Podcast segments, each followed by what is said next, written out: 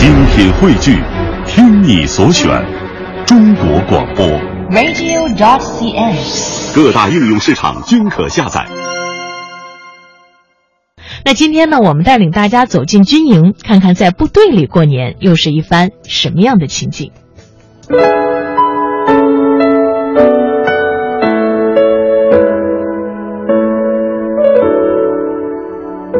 当凛冽的寒风牵着雪花的手偏行而至的时候，浓浓的过年气氛笼罩了华夏大地，欢乐开始洋溢在孩子们的脸上，因为他们知道马上就要过年了。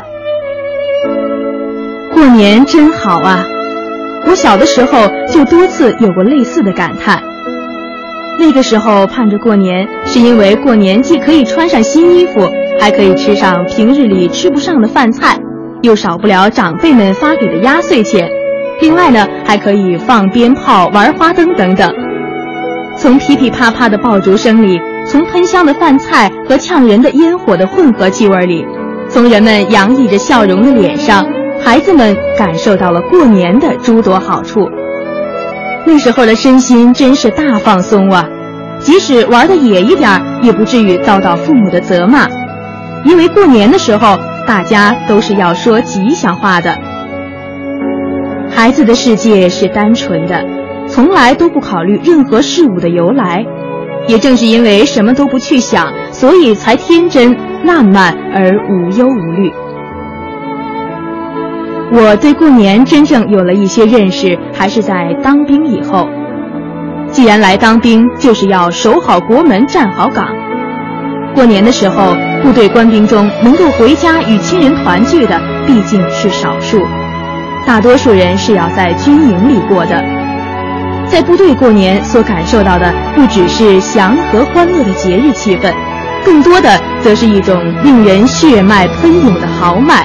一种胸怀开阔的高原，以及保家卫国、维护和平的神圣责任感和使命感。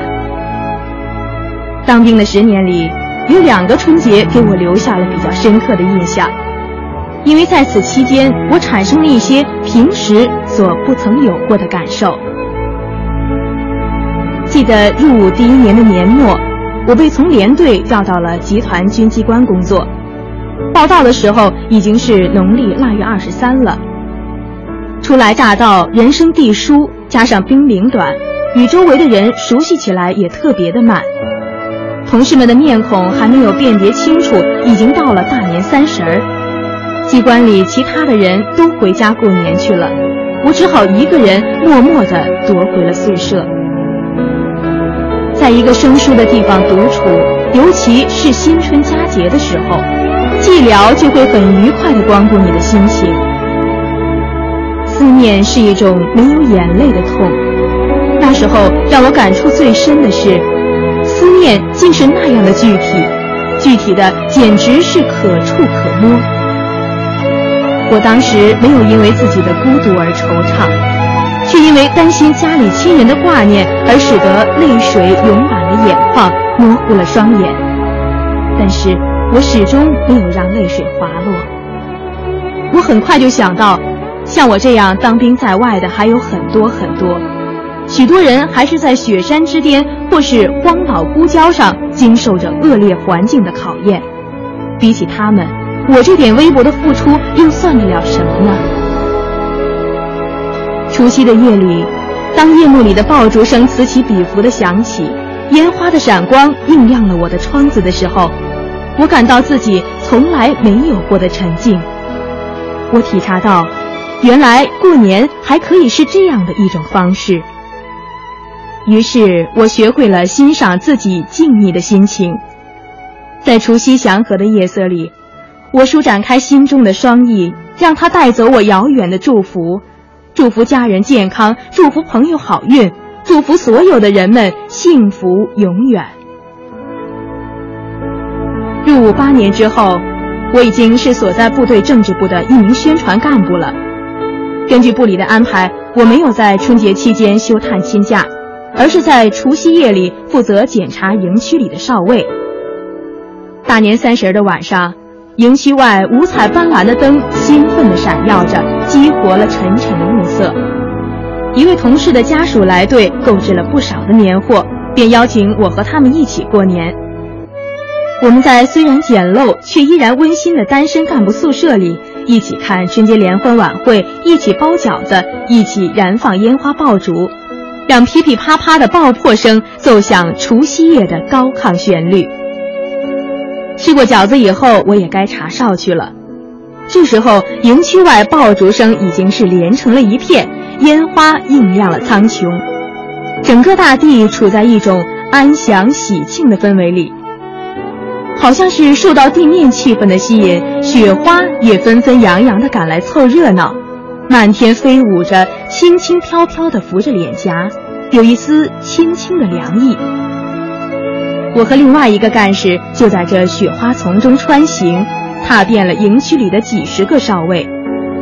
在我们检查的哨位中，有许多是露天的，不少哨兵身上已经披满了雪花，却依然坚守着哨位。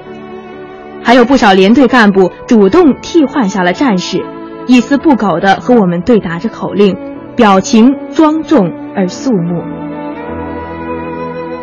雪越下越大了。我们走过的地方已经留下了两行深深的脚印。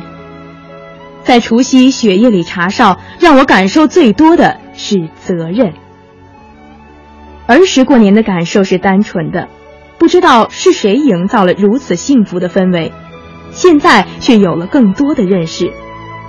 我感到，此刻肩上的担子是这样的重，心里有种叫做豪迈的东西禁不住油然而生。我深知，我一个人的力量是单薄的、微不足道的，但千千万万的热血儿女所汇成的，不就是我们共和国巍巍屹立的钢铁长城吗？作为长城上一块块方砖的每一个军人，是没有理由不为之骄傲和自豪的。有句歌词写得真好：“什么也不说，祖国知道我，一颗博大的心呐。”愿天下都快乐。这是怎样的一种胸襟？这是共和国军人博大无私的胸襟呐！在部队过年，使我对这个世界的认识比以往更加深刻，自身也更加成熟。有位哲人曾经这样说过：有些事情在你没有经历过之前，你不会觉得少了它是种欠缺。而当你经历过之后，一定会感到，这种经历如果与自己擦肩而过，该是多么遗憾。哲人的话很浅显、很直白，但里面却蕴含着深刻的哲理。有过在部队过年的经历之后，我对这句话有了更加深刻的认识和理解。现在回想起来，在部队过年这段难忘的经历是那么厚重，那么真实。它为我积蓄了力量，更让我倍感荣光。经历是一种财富，我将把这份宝贵的财富永久的珍藏。